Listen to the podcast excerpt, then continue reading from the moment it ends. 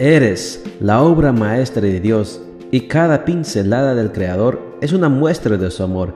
Presentamos la lectura devocional para damas, Pinceladas del Amor Divino, escrito por Erna Alvarado Poblete en la voz de Ruth Vargas desde Estados Unidos para todo el mundo de habla hispana. Muy buenos días querida amiga. El Señor te bendiga y te guarde.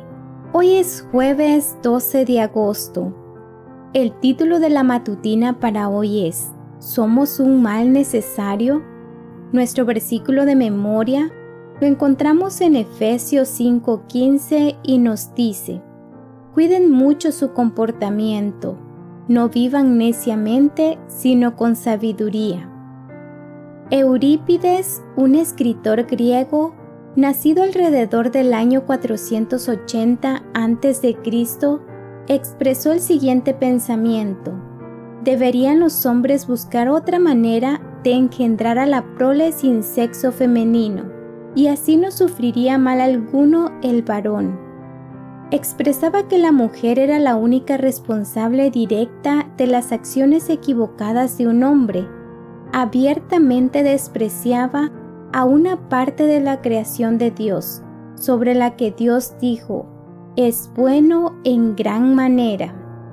Interesante cómo tildó a la mujer de mal necesario, al menos para la procreación. ¿Será verdad que somos un mal necesario?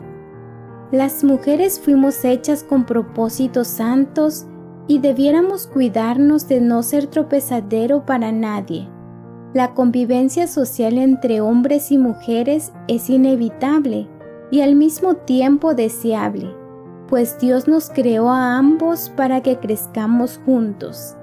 En la convivencia nos complementamos y nos ayudamos a crecer, si es que tenemos la actitud que permite que esto sea posible.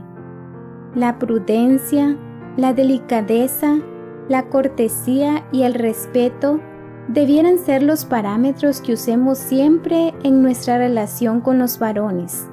Dice la pluma inspirada, con corazón angustiado escribo que en esta época las mujeres casadas y solteras con demasiada frecuencia no observan la reserva necesaria.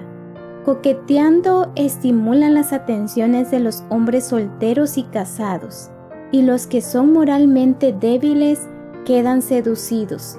Al tolerar estas cosas, se amortiguan los sentidos morales y se ciega el entendimiento de manera que el delito no parece pecaminoso. Se despiertan pensamientos que no se habrían despertado si la mujer hubiera conservado su lugar con toda modestia y seriedad. Puede ser que no tuvo ella misma propósito o motivo ilícito, pero estimuló a hombres que son tentados y que necesitan toda la ayuda que puedan obtener de quienes los traten. Si ellas se hubieran mantenido circunspectas y reservadas, y si en vez de permitirse libertades y recibir atenciones injustificables, hubieran tenido un alto tono moral y una dignidad apropiada, podría haberse evitado mucho mal. El Hogar Cristiano, página 286. Las mujeres casadas o solteras somos parte de la maravillosa creación de Dios y así debemos entenderlo, sentirlo y vivirlo.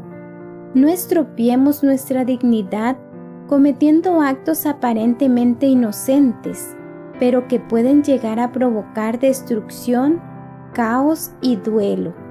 Seamos cautelosas, no traspasemos los límites de la pureza.